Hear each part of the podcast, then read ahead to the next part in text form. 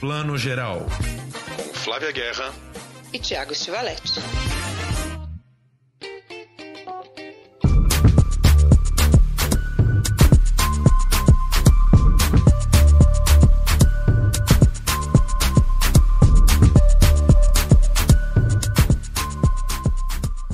Bom dia, boa tarde, boa noite para você que está escutando o Plano Geral, seu podcast de cinema e série de TV, edição 92, cheia de novidades hoje. Daqui a pouco vamos falar com a Silvia Cruz e o Felipe Lopes, de, da distribuidora Vitrine Filmes, que estão lançando um novo selo, a Manequim Filmes, só para filmes brasileiros de teor mais comercial. Anunciaram aí várias novidades e vários lançamentos de cinema nacional que a gente vai ver ao longo de 2022. Mas antes a gente vai começar um grande debate aqui, eu e minha amiga Flávia Guerra, sobre os golpistas da Netflix. Bom dia, boa tarde, boa noite, Flávia Guerra. A Netflix está cheia de golpistas, é isso mesmo? Meu Deus, o mundo, né, está cheio de golpistas. É incrível, porque para ter tanto filme, tanta série assim, é muito golpe no mundo. É incrível, né? E o mais incrível, eu acho, é que a gente morre de fascínio. Claro, a gente tem fascínio por psicopatas, né? Não é à toa que né, as séries de true crime aí pipocam. Mas essa coisa de golpes, né? Esses crimes que são os crimes sutis, né? Elas ganharam muito o nosso imaginário ultimamente, né? Eu confesso que toda vez que eu vejo eu fico de queixo caído, assim, como é que tem gente que tem, né? É totalmente amoral, como é que tem essa cara de pau, esse sangue frio, assim. Psicanaliticamente são personagens fascinantes, né, Tiago? Pois é, e é muito louco como psicanaliticamente também esse, essas histórias de golpistas, de alguma maneira, deram match com a Netflix, né? Não que as outras plataformas de streaming também não tenham suas histórias de golpe, mas na Netflix parece que elas florescem mais e fazem mais sucesso e repercutem mais, né? A gente vai falar um pouquinho, por que a gente está falando isso? Hoje a gente vai falar de vários, mas principalmente três lançamentos recentes que muita gente tem comentado, muita gente viu. Um é o Golpista do Tinder, né? Um documentário com direção de todas as redes sociais, virou quase gíria, né? As pessoas vão falar de alguém 171 já falam Golpista do Tinder, um documentário que todo mundo viu.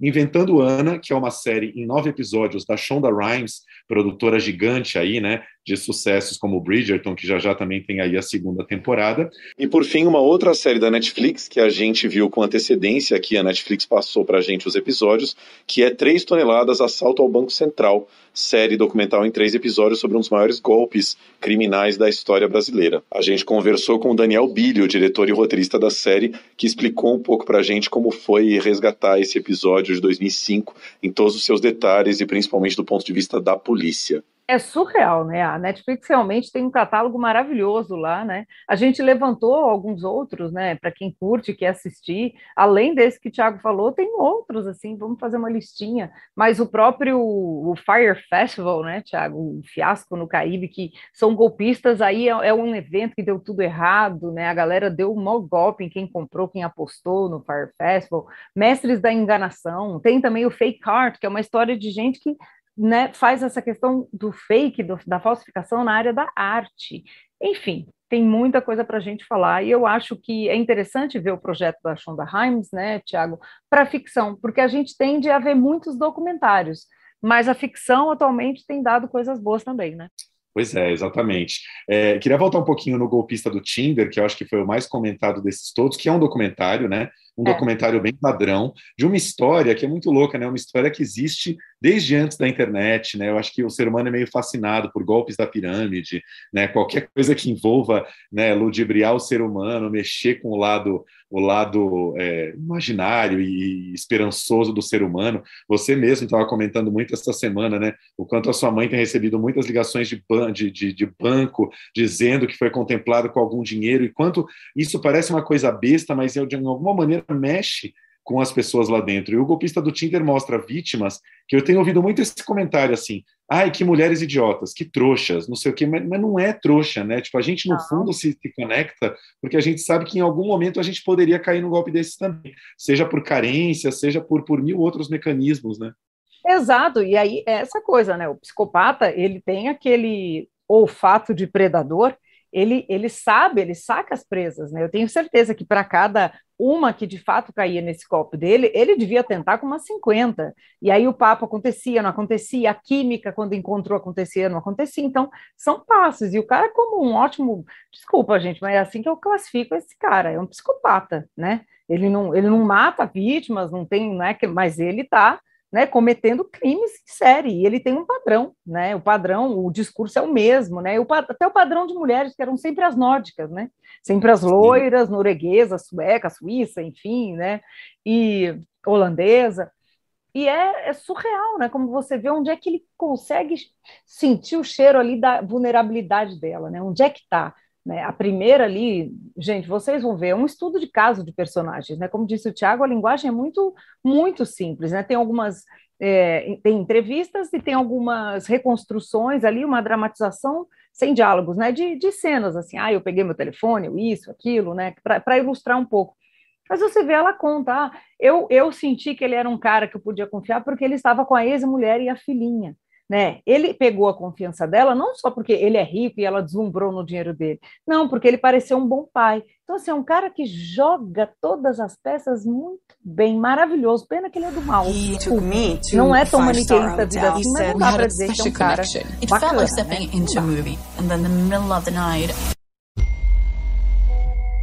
He said there was something he wants to tell me. He said he has threats against him. He needs our cash.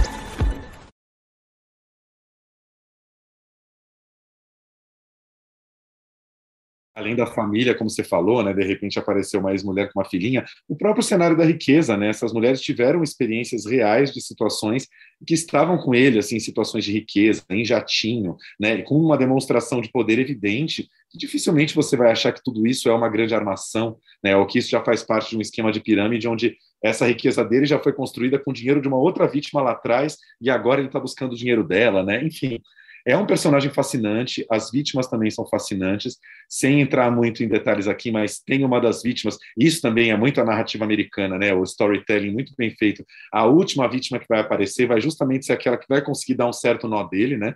E finalmente levá-lo à cadeia, enfim, né? Aquela que realmente consegue né, superar as outras num certo sentido e, e falar, é, eu vou ser mais esperto que você, vai se arriscar, vai ser muito corajosa, mas enfim, vai conseguir fazer com que ele com que ele seja pego, né? Mas enfim, é um personagem muito interessante. Também fico fascinado como a Felicity, diretora, conseguiu é, fazer um documentário em torno desse personagem sem ter entrevistado ele. Só que o que tinha de, de material digital, né, de áudio, de, de algumas imagens dele, fotos, depois que as primeiras matérias foram publicadas, enfim, esse cara de repente virou uma entidade na internet e com os arquivos das vítimas, né, que você tinha farto material para falar sobre ele, mesmo ele não estando ali, né? É isso aí. E eu acho o, o, roteiro, essa série, o argumento real, né? Quando caiu na mão aí do, do, dos produtores, ele é maravilhoso, porque tem, tem, tem assuntos que são incríveis, mas você não tem material suficiente para ilustrar. Né? Esse tinha todas as conversas gravadas no WhatsApp, etc. Talvez se esse fosse um tipo de golpe dado antes da época do WhatsApp, não teria né, toda essa facilidade para ilustrar, ainda que sejam reconstruções ali das conversinhas, né? Claro que aquilo foi feito em animação, né? Mas está tudo ali, os áudios, todos os áudios gravados, maravilhoso, tudo guardado, né? E, e a questão, eu acho, do, do, como você disse, Tiago, o arco dramático, né? Nada como uma mulher traída, né? Machucada com raiva que quer a vingança. É maravilhoso para qualquer drama. Nesse caso, na vida real, também. Ele foi né, foram elas que se uniram para, de fato, né, vim, tentar vingar, pelo menos moralmente que fosse, todas as mulheres que ele enganou. E eu acho engraçado, porque a gente já vai falar do Inventando Ana, mas fazendo uma ponte aqui, sem grandes spoilers, mas o que também acabou né, com aquela graça toda que a Ana vinha fazendo foi uma pessoa traída e vai mexer nessa daí, vai mexer no brilho da pessoa que esse dinheiro faz uma diferença. That's when police tell me the man I love was never real. Everything's a lie. Who is this guy I've been sharing the same bed with? Then I get these threatening messages. Take my advice. Just watch out.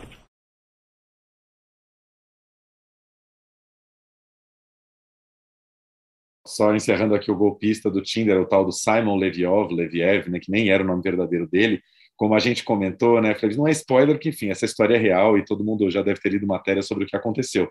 Mas o Simon acabou é, sendo condenado a 15 meses de prisão apenas por esses golpes de fraude, porque muitos desses crimes dele não podiam ser comprovados, porque justamente ele fazia as próprias vítimas transferirem dinheiro para ele voluntariamente, né? Então, assim, quando uma pessoa transfere dinheiro para outra voluntariamente, isso é dificilmente configura crime.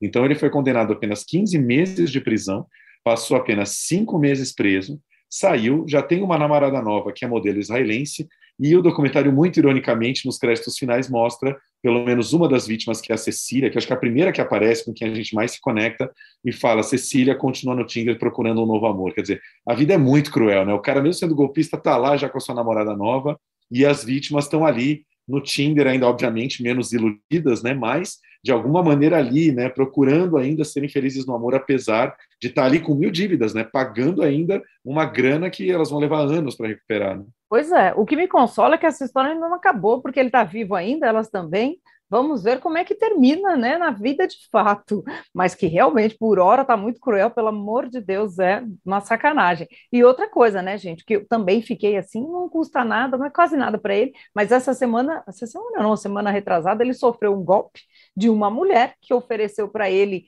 para ele pagar uma grana, acho que eram 20 mil dólares ou 30 mil dólares, para ter a sua marca, né, a sua conta reconhecida, só que era, uma, era um golpe, porque a empresa que reconhece né, assinaturas, tipo no Twitter, no Instagram, não cobra. E ele Nossa. pagou a quantia.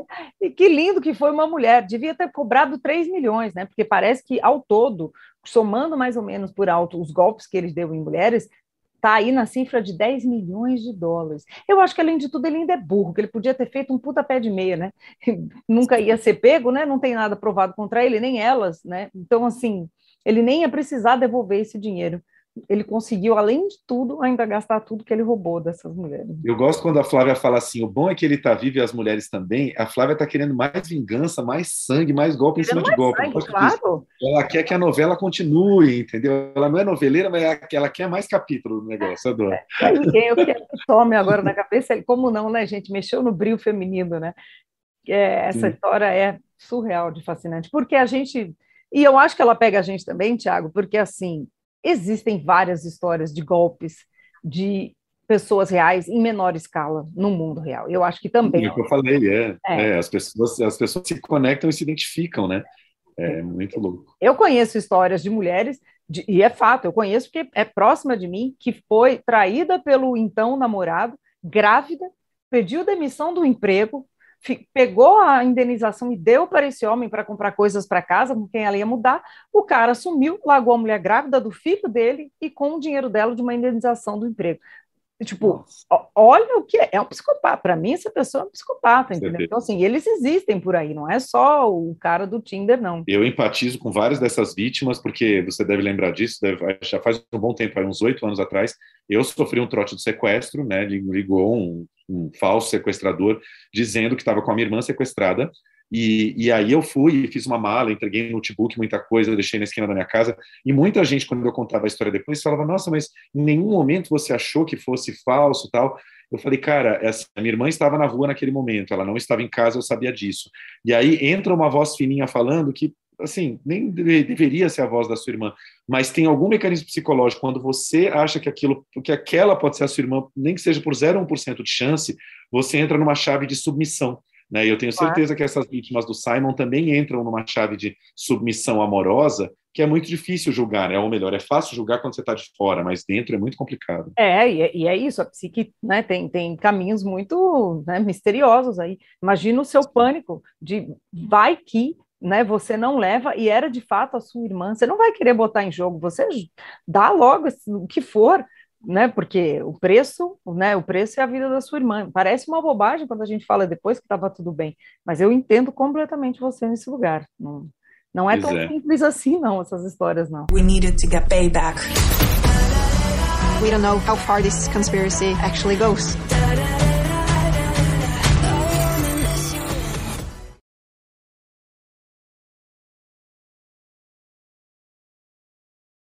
Vamos falar um pouquinho da, do Inventando o An agora, que né, estamos num tema parecido também. É uma história verídica, só que retratada pela Netflix na chave da ficção. Essa moça russa, né, a Anna Sorokin, que se fazia passar por Anna Delvey, que era o sobrenome dela, mas ela ela disfarçava o principal sobrenome russo dela, né, para viver no meio da elite americana também, sem dinheiro nenhum, mas frequentou durante muito tempo aí hotéis luxuosos, né, tipo rodas de amigos riquíssimos, iates, né, clubes de moda, enfim, né, é uma pessoa que viveu na alta roda aí, é, vivendo aí na, uma, uma grande fraude que num dado momento foi descoberta, foi presa e depois retratada por uma grande matéria na imprensa americana e a série uh, pega muito o ponto de vista dessa jornalista vivida pela Anna Klumsky, né? A gente vai acompanhar quase que em paralelo a história das duas e dessa jornalista querendo fazer um grande perfil da Ana, né? Sentindo que aquela estelionatária que já estava presa não era uma mulher qualquer, mas que tinha uma história é, muito grande, muito rica e muito brilhante por trás. The charges are insane. Anna committed real white-collar felonies while posing as a socialite in an attempt to steal millions of dollars. Hi, Anna. I just had some questions. I have a question. What's you wearing? You look poor.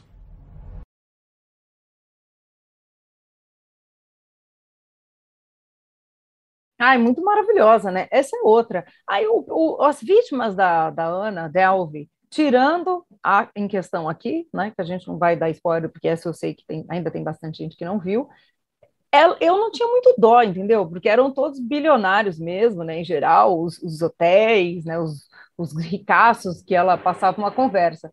Mas é outro comportamento psicopata também, né? Porque a pessoa ela acredita também na mentira que ela está contando. Isso que eu acho mais fascinante no caso aí da Ana, né? Porque tudo que ela faz é porque supostamente ela vai ter uma grande fundação de arte, um grande centro maravilhoso de residências. Adoro, o projeto é lindo, aliás, gostaria que tivesse acontecido mas é incrível como ela realmente acredita que ela vai conseguir, né, com a experiência que ela nem tem de gestão de arte, não estou nem falando de roubar a, o investidor ou não. E ela acredita, Sim. né? Ela acredita em si. Eu queria ter essa autoestima, viu, gente? Essa autoestima maravilhosa.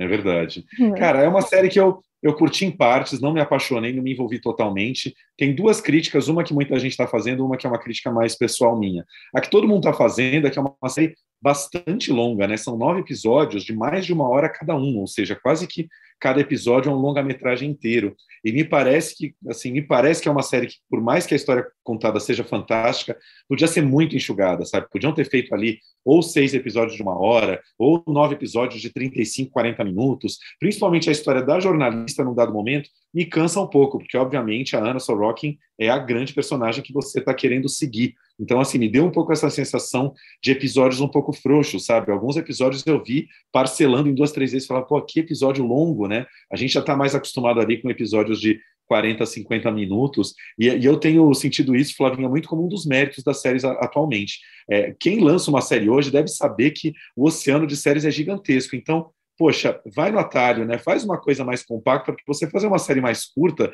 não é necessariamente fazer uma série pior, às vezes muito pelo contrário, né? Você vai fazer um, uma série mais efetiva ali. Então, pô, uma série de quatro, cinco episódios, de seis episódios muito bem feitos, como a HBO faz as minisséries dela às vezes, pô, é um golpe mais bem dado do que um negócio gigante assim que você vai penar para ver, né? Eu também acho. E eu acho que assim, a série tem dois grandes pontos de virada, e no primeiro, você acha que vai acabar aí. Agora vai, né? Agora vai. E aí não, né? Ele, ele se estende. É aí que eu acho que a galera começa a cansar. Fala, nossa, mas já já desenrolou aqui, eu achei, e aí demora, principalmente toda essa sequência do julgamento em si né? Eu achei que não ia entrar tanto no julgamento em si, mas claro, né? O, as séries americanas, o cinema americano adora um filme de julgamento. Então começa uma série de julgamento dentro dessa série, né? Aí vira quase uma outra série. E é isso que eu acho que é onde a gente começa a dar uma cansada. Fala, nossa, né? E, e, estende um pouco mais do que precisaria também, também acho, concordo. Pois é, eu acho que a Shonda Rhimes devia ser fã da Janete Claire, que as novelas da Janete, mais de metade das novelas dela, terminavam a última semana inteira no tribunal, era meio isso, ia para um grande julgamento, o elenco inteiro sentado ali no banco das, da, da, assistindo o julgamento, o protagonista no banco dos réus, é um julgamento que se estendia assim horrores, é meio, meio essa pegada. Adoro, né, que o cinema, a novela, a gente acha que isso é coisa de americano, novela brasileira está fazendo isso, ó, faz tempo. Ah, faz, ó, desde, desde mas, é, é. mas, a crítica pessoal, a crítica pessoal minha que eu tenho a fazer não é nem exatamente só sobre inventando Ana, mas é uma coisa que eu sinto muito nos, no, nas produções da Netflix, que é uma coisa muito americana, de narrativa americana, tanto Inventando Ana quanto o golpista do Tinder, retratam essas pessoas que, ai, tudo que elas querem é esse mundo do luxo, do glamour, da riqueza, da fortuna, que eu acho que é uma coisa muito capitalismo meio cafona, né? O golpista do Tinder tem isso. Ele só veste Gucci, Prada, não sei o que, aqueles cachemires cafonas. É o relógio caro, que na verdade é falso. E a Ana, na série, transita também o tempo inteiro desse mundo, que também é meio mundo do Sex and the City, assim, né? Mas nessa chave da, da pessoa que está dando golpe porque ela quer frequentar os jatinhos e, e usar o salto alto mais maravilhoso e os desfiles de moda, isso aqui. E não sei, eu imagino que assim, para a Netflix fazer isso, isso assim, o espectador médio deve ser muito fascinado por esse mundo, mas para mim dá uma cansada, sabe? Eu logo estou querendo ver um filme que retrate de outro universo que não seja essa coisa dos milionários, que me cansa muito. Ah, eu adoro o universo milionário, porque é o meu. Então, assim, em casa com ele. Não, eu, eu concordo, eu concordo. Eu acho que é, estica muito essa corda, cansa. É aquilo que eu te falo, né, do meu, do, do meu gosto aqui, que é isso. Quando começa a alongar demais, a maioria das vezes eu canso no meio. Por isso que o, o cinema ainda é minha mídia, né, que eu fico mais à vontade.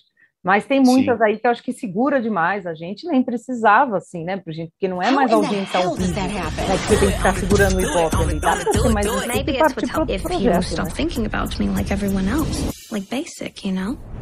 What do you guys think? The most expensive resort in Morocco. I realized the clues were there all along. She put it all on my cards.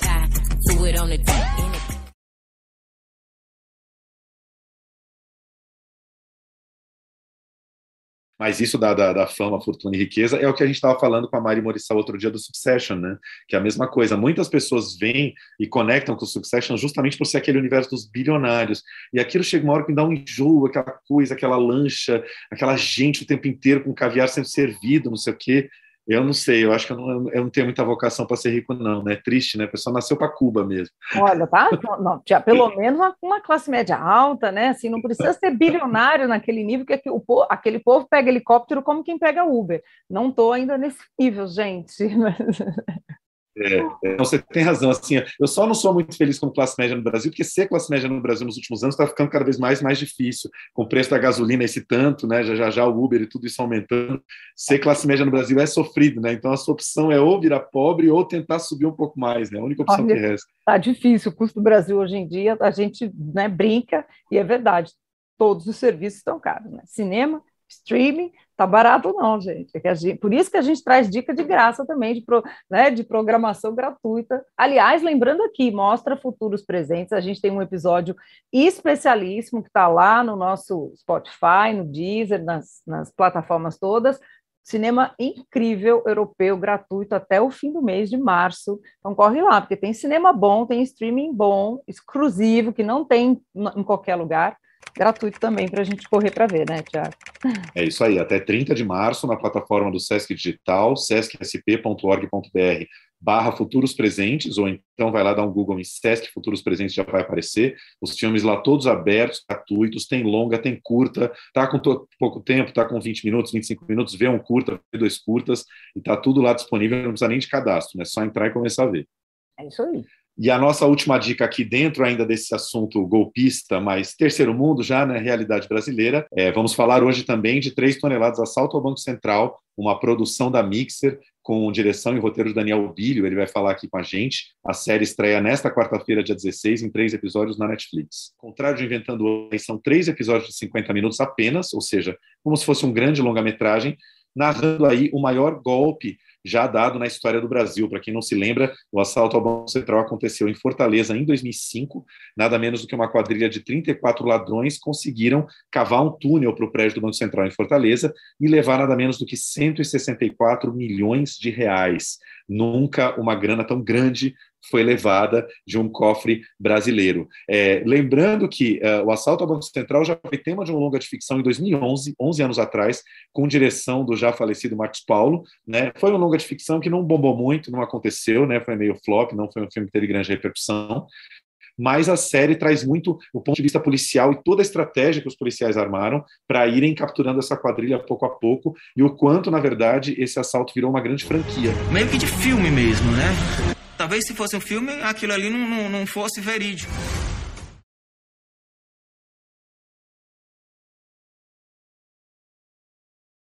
É, a gente conversou com o Daniel Bilho, que é o diretor e roteirista da série, e ele contou um pouquinho para a gente como foi a produção desse documentário em três episódios. Vamos ouvir. Oi, Flávia. Oi, Tiago. Aqui é o Daniel Bilho, roteirista e diretor da série documental Três Toneladas da Netflix. É um prazer estar aqui no Plano Geral participando com vocês. Bom, esse assalto, ele, ele até hoje ele é impressionante, né? os números, a maneira como foi feito, os números envolvidos no assalto, eles são impressionantes até hoje, imagina há 16 anos atrás, né? Então foi a primeira vez o, o, o furto ao Banco Central, e é importante ressaltar que foi um furto, não um roubo, porque eles não usaram arma, não renderam ninguém, eles entraram, roubaram, saíram e ninguém viu. Então, assim, ele, ele, ele o furto ao Banco Central, ele na época, é, ele chamou a atenção do mundo inteiro, porque é, pelo inusitado da maneira como os ladrões entraram no cofre da, é, do banco, pela quantidade de dinheiro que foi levado é, e pela, no começo, pelo menos, pela é, total falta de pistas de quem tinha feito aquilo. Então, assim, nos primeiros dias do, nos primeiros dias do furto, o, as pessoas não tinham pista nenhuma. Jornal, a, polícia talvez tivesse já, mas não divulgava. Mas as pessoas, a opinião pública, não sabia. Então, era, era como se fantasmas tivessem feito aquele furto. É maravilhosa essa história, né? Mais uma que a gente fica fascinado. Primeiro que essa galera fez todo o plano de cavar. E como conseguiram cavar em Fortaleza, que a gente sabe que é uma cidade extremamente quente, e ninguém passa mal, deve ter passado mal, com certeza, né? Mas ninguém morreu de claustrofobia, né? Naquele túnel. Primeiro, já acho as coisas que me vêm à cabeça, mas eu não consigo não pensar nisso.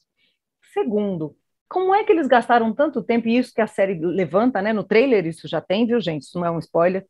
Como que eles passaram tanto tempo planejando isso e não o depois, né? Como que investir esse dinheiro, onde ia guardar, se iam fugir do país, ia aplicar num paraíso fiscal, né? Para você ver que tem um ponto aí que parece até uma coisa de amadores, né? Porque os grandes ladrões mesmo, né? Os golpistas aí do mercado financeiro dão jeitos de abrirem contas em paraísos fiscais, em offshores que ninguém nunca descobre, guardam fortunas muito maiores do que essas e vivem muito bem. E esses caras, né, pararam na questão da execução. O depois eles precisavam de um parceiro aí, né, que entendesse dessa coisa do financeiro, porque virou, é. né, um, um erro.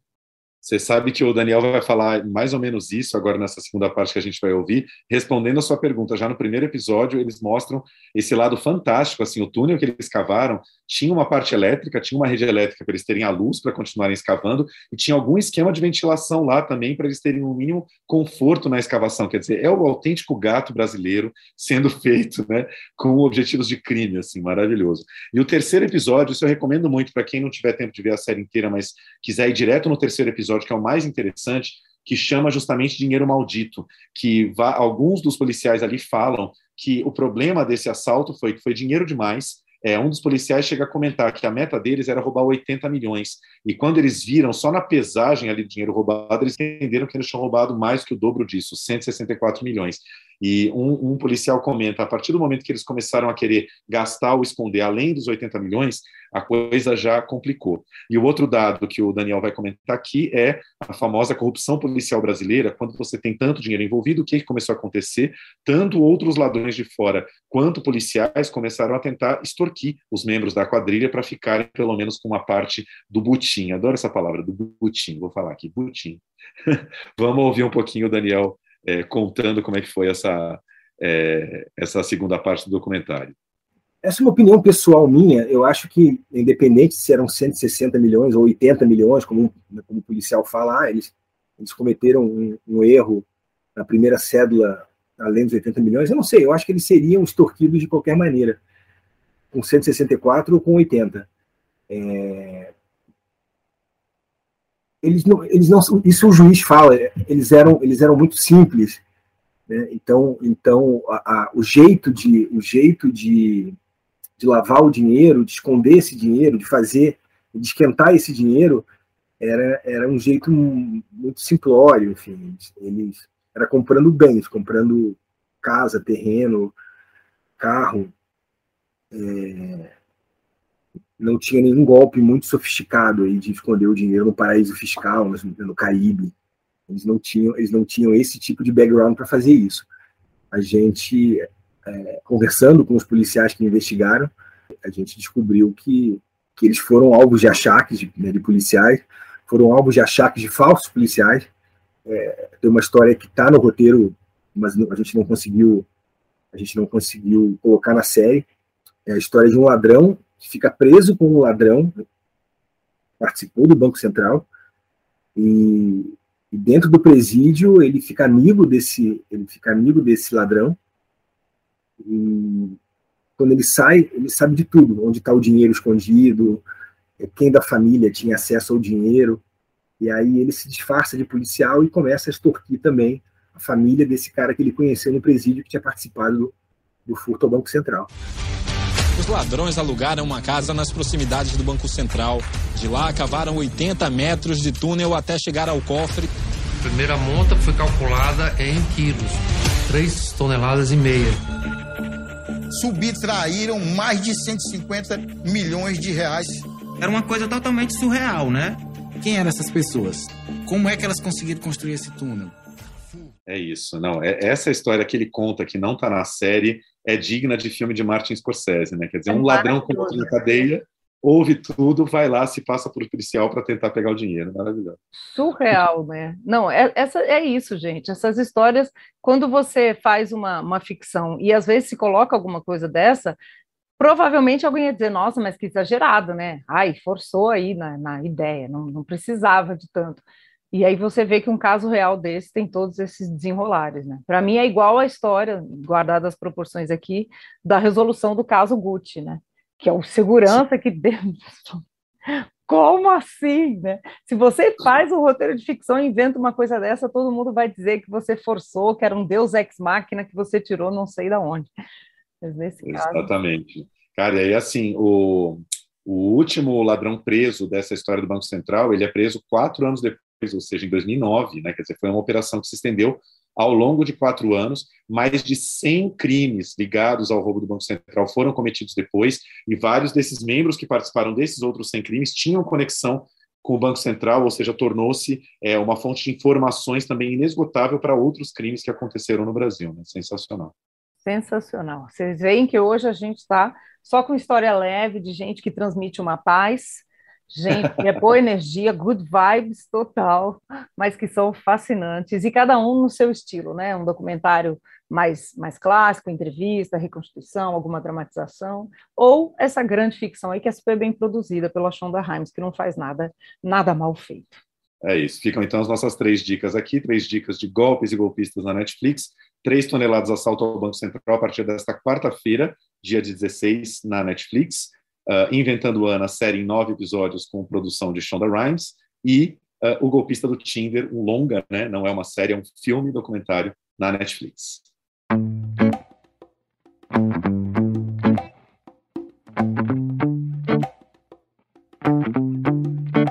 E hoje, na conversa do dia, a gente vai trazer um assunto que a gente adora falar e nem sempre a gente trata aqui com o devido, né, com a devida atenção, que é a questão da distribuição dos filmes no Brasil. A gente sempre fala tanto né, de como o mercado está mudando antes da pandemia, depois, durante a pandemia, e agora a gente fala com duas pessoas que sabem muito disso no Brasil a Silvia Cruz e o Felipe Lopes. A Silvia é sócia fundadora da Vitrine Filmes, o Felipe é sócio diretor da Vitrine Filmes, mas hoje eles vão falar de um novo projeto, a distribuidora Manequim, que é o novo selo da Vitrine para longas com perfil mais comercial, com perfil de maior alcance entre o público. E esse é um assunto, como eu disse, acho que muito importante para a gente falar de cinema nesse mundo pós-pandêmico em que os cinemas, né, de fato, cinema de rua, cinema de shopping sofreram tanto esse impacto. Então, eu chamo aqui vocês dois e também, claro, Tiago, para conversar, né? Todo mundo conversando junto. Bem-vindos todos, bem-vinda, Silvia, bem-vindo, Felipe.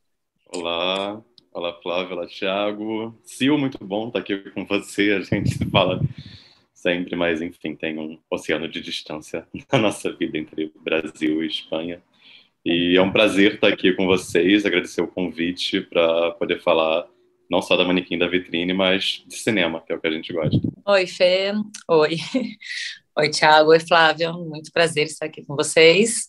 Como eu estava dizendo antes, né, vocês são, bom, Felipe, sócio querido, dos, vocês todos do outro lado do oceano, é, Felipe, saudades, estamos aqui com esse novo projeto, vida longa a ele, e vamos lá, vamos conversar sobre isso. É isso aí, queridos, bem-vindos. É, a gente aqui é um podcast bastante chique, já gravamos com convidados diretores que estão em Paris, em Londres, em vários lugares, mas em San Sebastián é a primeira vez. Silvia mora em San Sebastián, na Espanha, está em pleno inverno espanhol nesse momento, gravando com a gente aqui. Queria primeiro perguntar para vocês é, de onde veio a ideia, em que momento que vocês olharam e falaram, olha, a gente tem aqui essa, essa cartela de filmes, esse catálogo, isso aqui está pedindo a criação de um selo novo, vamos criar uma marca nova para esses filmes. Como é que foi isso? É, acho que eu e o Felipe, a gente né, tem, tem, é, lidado, tem feito a vitrine já faz dois anos e pouco juntos, é, onde a gente percebeu no mercado, enfim, é, durante a pandemia, claro, também, mas no mercado como um todo, uma, uma vontade nossa, né, que a gente sempre lidou com filmes de autores, com filmes muito muitos muito autorais e que a gente adora, filmes muito independentes, mas também uma pergunta de por que não, né? Tem tanto público por aí, tem tanta gente por aí, tem é, tantas ideias e uma empresa talvez não deve ficar fazendo né, só uma coisa, ela pode diversificar, né, sabendo que o cinema é uma um, o cinema como um todo pode chegar em muitos públicos. Então, acho que a nossa questão foi a gente estar, né, no caso meu, há 10 anos com a Vitrine, o Felipe também nos últimos dois anos muito, muito juntos, e a gente pensou, por que não a gente também entrar num território novo, né? Tem muito público por aí, tem muitas histórias a, a serem contadas, é, por que não diversificar o nosso catálogo? E nesse momento a gente pensou, será que a gente consegue fazer isso com a nossa marca, né? A nossa marca foi criada e ela é uma marca, de alguma maneira, conhecida por um certo estilo de filme. Então a gente tem que pensar, a distribuição é um pouco marca, né? O que, que o público da vitrine espera dos nossos filmes. Então, se a gente tem uma vontade de, de chegar em outros públicos, será que a gente faz isso com a nossa marca, que já está muito consolidada num, num lugar, ou se a gente né, inventa, é, inventa não, a gente faz um novo selo, né? Que eu acho que é um, é um pouco da distribuição, é de você pensar no alcance, no público, é, no, no que, que a marca quer dizer. Então, acho que também é um, é um pouco daí que surgiu a ideia de chegar a novos públicos e se a gente faria isso e de que maneira. Felipe, e como pensou, não, vamos, vamos criar uma nova marca e, e pensar em novos filmes, novas vocês, ideias né? para Como novos é que Eu queria que vocês, Silvia também, pensaram no line-up, porque a gente tem os segmentos aqui que eu acho que representam bem o, o gosto do brasileiro e bem as vertentes do cinema, né? Vocês começaram, né, o evento de anúncio foi com uma sessão especial do Alemão 2, que é um filme que entra aí na questão do thriller policial, filme de ação, eu acho que é um público, né, há um público grande no Brasil para isso, mas também tem o infantil com o Tromba Trem, que eu estou super curiosa, adoro animação infantil, né? Tem o Porta ao Lado da Júlia Rezende, que é um filme que já vai mais para a questão do drama, né, relacionamentos, que eu acho que a gente também gosta muito. Então, eu queria que vocês falassem um pouco como é que vocês pensaram, né? Por que, que esse filme está na manequim e não na, na vitrine? É, eu acho que o, a Manequim ela segue muito um, um pensamento de um cinema com um grande potencial de comunicação com o público. E, historicamente, a gente vê discussões sobre gêneros que funcionam do cinema brasileiro e algumas vezes eu vejo restrito a um único gênero. É, se fala da comédia e a gente, desde a pensão da vitrine como a, a, uma marca já consolidada, a gente pensava muito em diversidade de linguagens, de cinematografias. E acho que a gente pensou também em diversidade é, para manequim num, num outro viés. Eu acho que a gente pensa diversidade de gêneros e de públicos. A gente, por que não pensar numa, numa variedade de estilos de filmes para comunicar com o grande público? A gente começa com Alemão 2, do José Eduardo Belmonte. É, é um filme de ação, mas ele também tem um olhar é, muito forte para a questão social é, das operações policiais em favela. É, tem um elenco muito forte com é, Vladimir Brista, Leandra Leal, Digão Ribeiro, Mariana Nunes, Gabriel Leone, Zezé Mota, Aline Borges, é, Dan Ferreira, é um super elenco. A gente precisa entrar por aqui. Capturar o alvo e sair pela estrada de terra que dá direto na Canitá. Mas aí, nesse caso, vai ter que entrar pela comunidade. A paisana. A gente tem total condição de pegar o soldado sem dar um tiro sequer.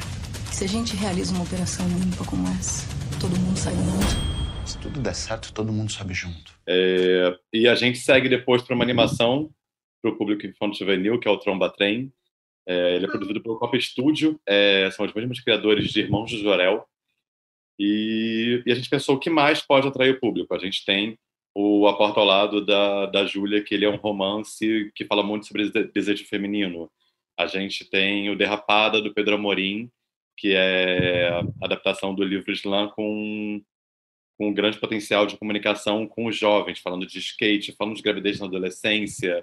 É, a gente também, e aí tem dois que ainda vão gravar agora no começo desse ano, mas que a gente já anunciou, que são duas cinebiografias musicais que têm um grande histórico de sucesso no cinema brasileiro. A gente tem do Sidney Magal, O Meu Sangue Ferve por Você, e a gente também tem do Claudinho Bochecha, o nosso sonho. E isso é só o começo, são, são seis primeiros que a gente apresenta, mas acho que a ideia é a gente pensar nesse lugar do cinema comercial é, com muita qualidade, isso também não abre mão de um olhar curatorial, mas pensando em diversos tipos de filme e, e diversos públicos, no plural, porque o público ele é muito amplo, ele é muito variado.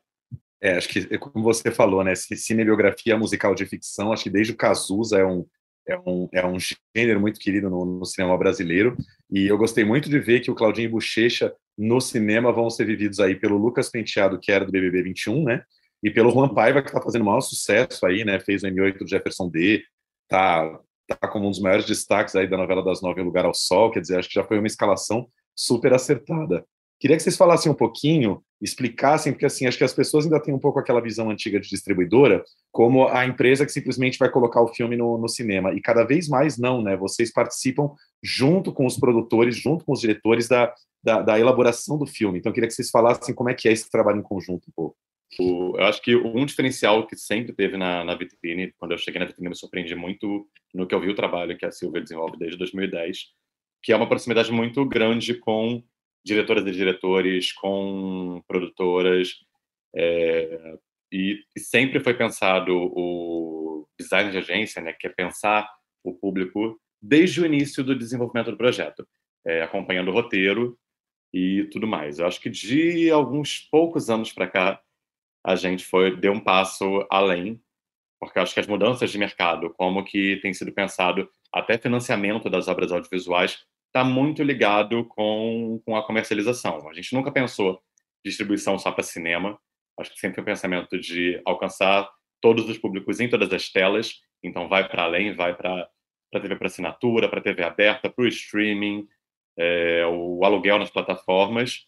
E o, a mudança do mercado também fez com que a gente começasse a estar tá realmente muito perto desde o começo, pensar de uma forma ampla mas até em alguns casos, não, não é o caso dos filmes que a gente anunciou agora, mas de pensar a Manequim e a Vitrine como empresas de conteúdo, como a gente também poder estar junto com coprodução, atuando é, de fato na, na produção dos filmes, dos projetos. Então, acho que hoje a gente pensa o cinema de uma forma muito ampla e a distribuição não, não se encerra é, em lançar no cinema ela, ela começa e ela continua num pensamento de formação de público. Silvinha quer acrescentar algum, alguma coisa? De repente, você trazer para a gente essa ideia inicial lá da vitrine, né, que nasceu muito de uma observação sua também do mercado, para filmes brasileiros que também têm público, não são esses de grande público, e que ficavam muitas vezes esquecidos né, do, do, dos grandes distribuidores, né? E que tem um, um, público aqui carente. Eu e o Thiago, por exemplo, somos esse público. Né? Vou acrescentar só antes da Silvinha falar, lembrar aqui, para quem não lembra, que a Vitrine é, por exemplo, entre outros tantos filmes, a distribuidora dos filmes do Kleber Mendonça Filho, né, do Som ao Redor, do Aquários depois do Bacurau, que eu sei, a gente acompanhou a Silvia assim, foi praticamente uma operação blockbuster, né? Grandes lançamentos da, da vitrine. Mas queria também, Silvia, que você lembrasse, você deve ter essa conta, mais ou menos quantos filmes já foram lançados pela vitrine nesses anos todos? Olha, a vitrine já lançou uh, até agora 164 filmes. É, são muitos filmes, gente. Quando eu, eu paro para pensar assim, né? Foram, são 12 anos já de história, 164 filmes. E, e até hoje as pessoas sempre me, perguntam, né, o que é distribuição? E, e, é uma coisa que a minha família me perguntava no começo, as pessoas perguntam, tem muita gente que ouve, né, o que é distribuidora, o que, né, o que faz uma distribuidora, né, como você lançou tantos filmes, qual o seu papel nesses filmes, né, mesmo meus filhos, eu tenho, eu tenho que explicar o que faz uma distribuidora, então, Acho que eu só queria também, é, quando eu comecei a pensar muito nesse assunto e como explicar, eu sempre penso no mercado de livros, né? Tem as editoras, que parece um pouco mais fácil de pensar. Ah, o que uma editora faz, né? Ela pega um autor e publica o autor.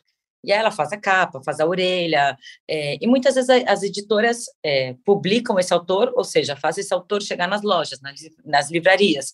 E a distribuidora faz um pouco mesmo, né? Ela tem um filme e ela faz o pôster, faz o trailer, mas eu acho que o papel da distribuidora e da editora, né, no, no, passar desses anos, é um papel que, que, que, tem, tem mudado bastante. Tem, não é simplesmente, né, não, não simplesmente porque nada é simples, mas é, ver uma obra e saber como vendê-la, mas a gente acaba criando vínculos com os autores, com os diretores, e um autor te diz do seu próximo projeto, te mostra um novo roteiro, e a gente ajuda, né, tem a parte do financiamento, que todo mundo sabe, né, para fazer um filme, como fazer um filme? Qual é a parte é, que cabe a uma distribuidora, né? É, não, é, não é simplesmente depois ver o filme e falar, ah, eu vou fazer um pôster e um trailer.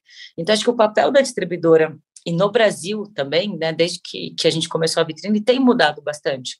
E tem mudado no sentido de muitas vezes a gente chegar perto do roteiro e saber, ah, você tem esse roteiro, a gente vai financiar dessa maneira, é, da, da, onde a gente vai buscar recursos, para que público é feito isso, né? Como a gente pensa, né? Uma distribuidora, ela nunca bom, a gente não diz nunca, mas não é que vai falar o roteiro tem que ser esse final ou isso, mas a gente de alguma maneira participa dos filmes, então é, participa dos projetos, vai acompanhando autores, como você mesmo disse, Thiago, a gente acompanhou o, o desde o primeiro filme do Kleber Mendonça até o, né, desde o Crítico, depois o Som ao Redor, depois o Aquários, depois o Bacurau. Tem o Gabriel Mascaro, que também a gente acompanhou muito a carreira deles, tem muitas pessoas que a gente acompanha uma carreira, então acaba um filme, ela fala, ah, eu tenho esse projeto, vamos pensar junto como fazer, como vender. Então, eu acho que, que né, nesses últimos 10, 15 anos do Brasil, o, todos os papéis também de produtores, né, financiamento público, tudo, tudo se misturou, então a distribuidora ela não, não só pensa só como vender e colocar o filme no cinema e nas outras telas, mas também está de alguma maneira perto dos, da, das pessoas que têm as ideias e pensa junto como, como fazer essas ideias acontecerem. Então, de alguma maneira, Manequim também saiu disso, porque não está só perto da gente pessoas que têm certas ideias, mas tem outras ideias, e outros filmes, e outros públicos. Então, a gente acaba, ainda bem, né, o papel de uma distribuidora também é pensar junto é, para quem é essa história, como a gente vai fazer depois para vender, mas como a gente vai fazer para para que essa história se torne real, como ela se torne filme, né? Como ela vai chegar nas pessoas.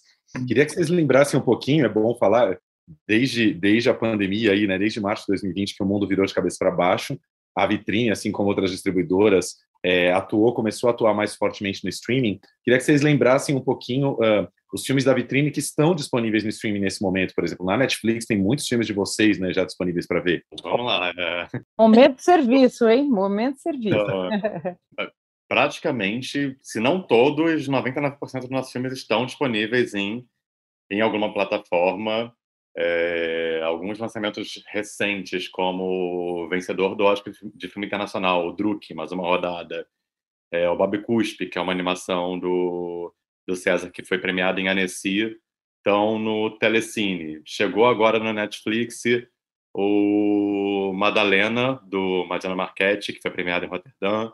É, também está o A Noite do Fogo, da Tatiana Hueso, que, que foi o representante do México no Oscar.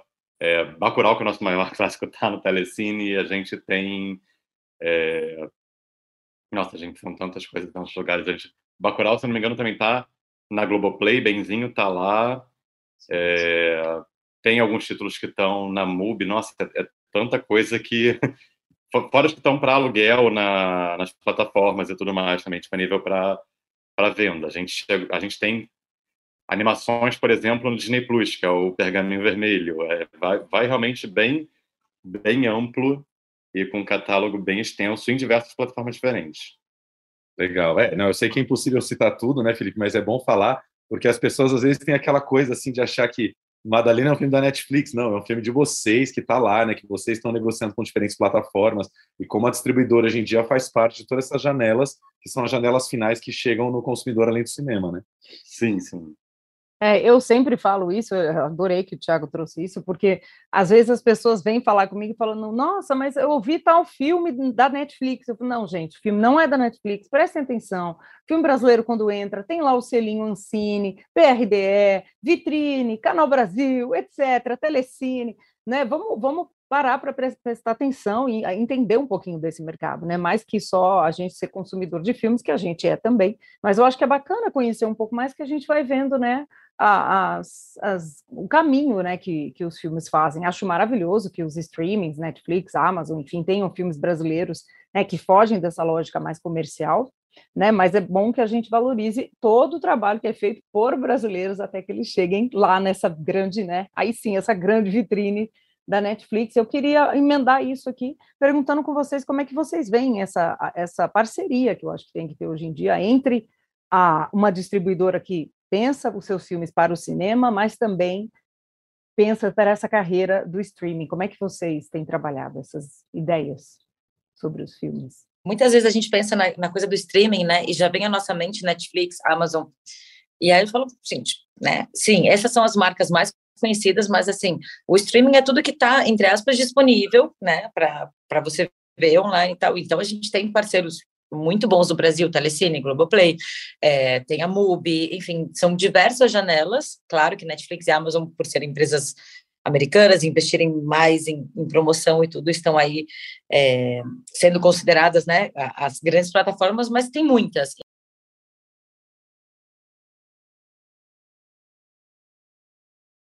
Nós consumidores, né, e somos consumidores também, sempre que alguém fala de streaming, a gente pensa inicialmente em Netflix e Amazon, que sim, são empresas norte-americanas que investem muito e estão aí, elas significam para a gente de alguma maneira o streaming, mas, mas acho que vale a gente lembrar que, que tem muitas outras plataformas e que estão crescendo, a HBO, a Disney, a, a fala, fala de de plataformas brasileiras, Globoplay, Telecine, ou seja, é, tem, tem muitos agentes no mercado, que não são só Netflix e Amazon. Então, eu acho que, que cabe um pouco a gente também, né, agora como distribuidores, pensar quem, qual é a nossa relação com esses parceiros e que filmes que a gente vai oferecer para eles, ou ter eles como parceiros desde a produção.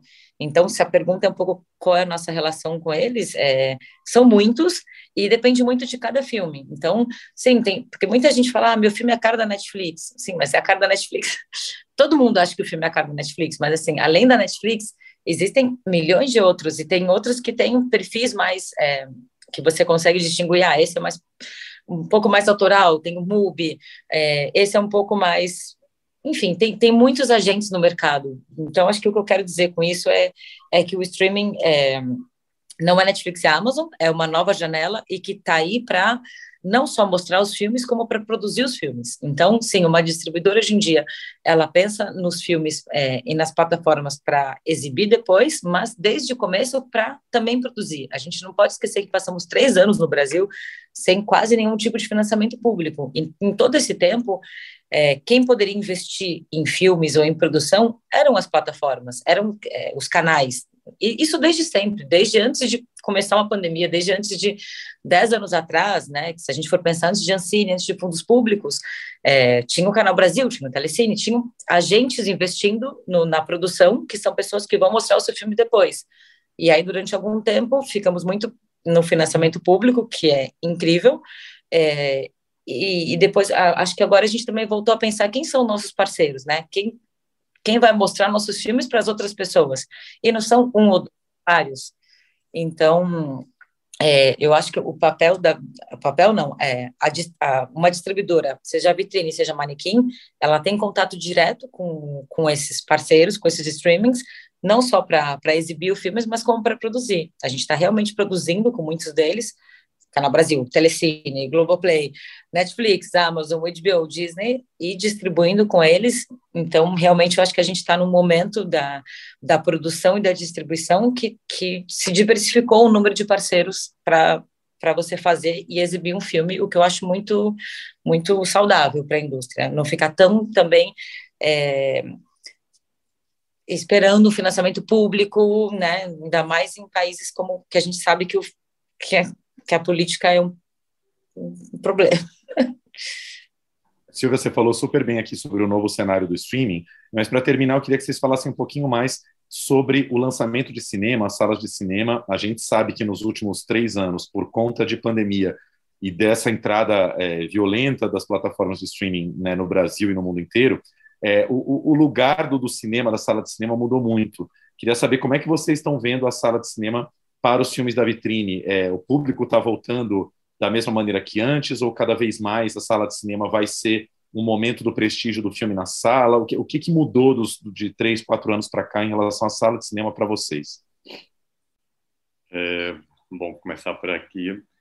É, eu acho que a gente ainda está no momento, pensando que a gente está aí começando é, 2022, de é um pós-pandemia mais ou menos, que a gente ainda está vivendo uma pandemia. Pós-vacina, a gente está numa curva ascendente é, de retorno.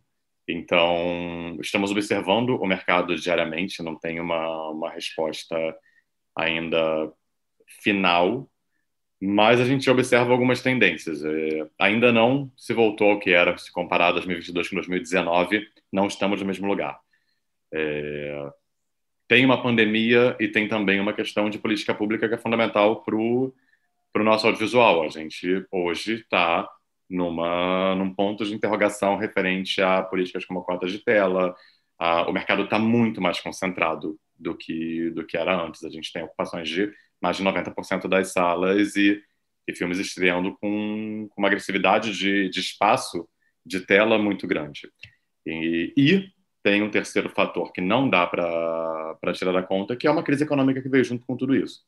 É, então, acho que o poder de compra do consumidor também é afetado, junto com preços competitivos, por exemplo, de streaming fora a crise, é, são fatores que estão em jogo. Então, a gente tem que entender esse novo momento. É, são pontos que acabam sendo tornando um desafio maior pensar a sala de cinema, mas por outro lado, a gente sabe, a gente acredita e enquanto cinéfilos a gente vê a experiência do cinema como algo único é, tanto da imersão de som, de imagem em tela grande, é, de você ver coletivamente uma obra é, audiovisual. E também, pensando na empresa, tem um, uma importância financeira muito grande. A, a janela de cinema não é uma janela que a gente fala, ah, ok, vamos ignorar agora. Então, eu acho que estamos no momento de observar esse novo mercado, observar todas essas mudanças que a gente passou, que são consideráveis, são grandes, influenciam em hábito de consumo, mas sabendo que é, não só é importante para a gente, dentro da composição de todo esse cenário, para onde o filme vai chegar e como que a gente vai ter o retorno é, de investimento, de campanha, como também para a experiência do usuário, que a gente sabe que tem filmes que a gente quer ver no cinema, que a gente gosta de ver no cinema, e que é importante, é diferente a experiência de estar na sala escura. Eu acho que o cinema, principalmente né, nesse momento pós-pandemia, ele, ele vai seguir sendo um lugar de encontro, é, mas ele mudou muito, as pessoas mudaram, as pessoas começaram a começaram não, já começaram muito antes a ver filme em casa e depois dessa pandemia já se acostumaram, né? A gente diz, na minha mãe, a minha tia, todo mundo que não não tinha nenhum streaming agora tem, todo mundo tem. Então, o que a gente faz para que as pessoas voltem ao cinema? É, porque para a gente é importante, claro, então, eu acho que muito da vitrine, né, nosso cinema de autor, de reflexão, de tudo, nunca acho que foi tão importante o encontro, o debate, é, o lugar das pessoas estarem presentes e saírem e falarem é, de um filme e o boca a boca, e tudo isso que um filme gera nas pessoas. E no lugar da manequim também, eu acho que é um lugar de, de, de, de, de você mostrar o filme numa primeira janela, onde as pessoas têm que ver o filme e, e, elas vão ter essa experiência que é realmente incrível e depois elas vão achar o filme em outras telas. Então, o cinema acho que nunca, em nenhum dos lados, nem no cinema autoral, nem no cinema comercial, vai deixar de ser importante, acho que para nenhuma distribuidora, para nenhum consumidor e para ninguém. É, a gente simplesmente tem que entender é, qual, qual a maneira de chegar melhor nas pessoas e como lançar os filmes nesse momento que, que o comportamento do consumidor talvez é, tá mais ágil, né? Tá mais, ah, quando esse filme vai sair aqui, quando vai sair ali. Então, temos que pensar um pouco mais como, como fazer isso da melhor maneira. Mas o cinema acho que vai ser sempre a experiência coletiva e, e de reflexão, de debate de todos os filmes. Queridos, queremos agradecer demais a presença de vocês, desejar sorte e sucesso aí para Manequim, assim como para os filmes da vitrine que ainda virão. Só esses seis filmes que vocês anunciaram essa semana já nos enchem de expectativas, são realmente filmes que a gente fica esperando. Alemão 2, de José Eduardo Belmonte, dia 31 de março, agora nos cinemas, com grande elenco, certo? Gabriel Leone, Vladimir Brista, Leandra Leal, Digão Ribeiro, Mariana Nunes, muita gente no cinema e em breve também no streaming daqui a pouco. E é isso, obrigado aqui por participar do nosso podcast. Obrigada. Obrigada a vocês. Obrigado, Flávia, obrigado, Thiago.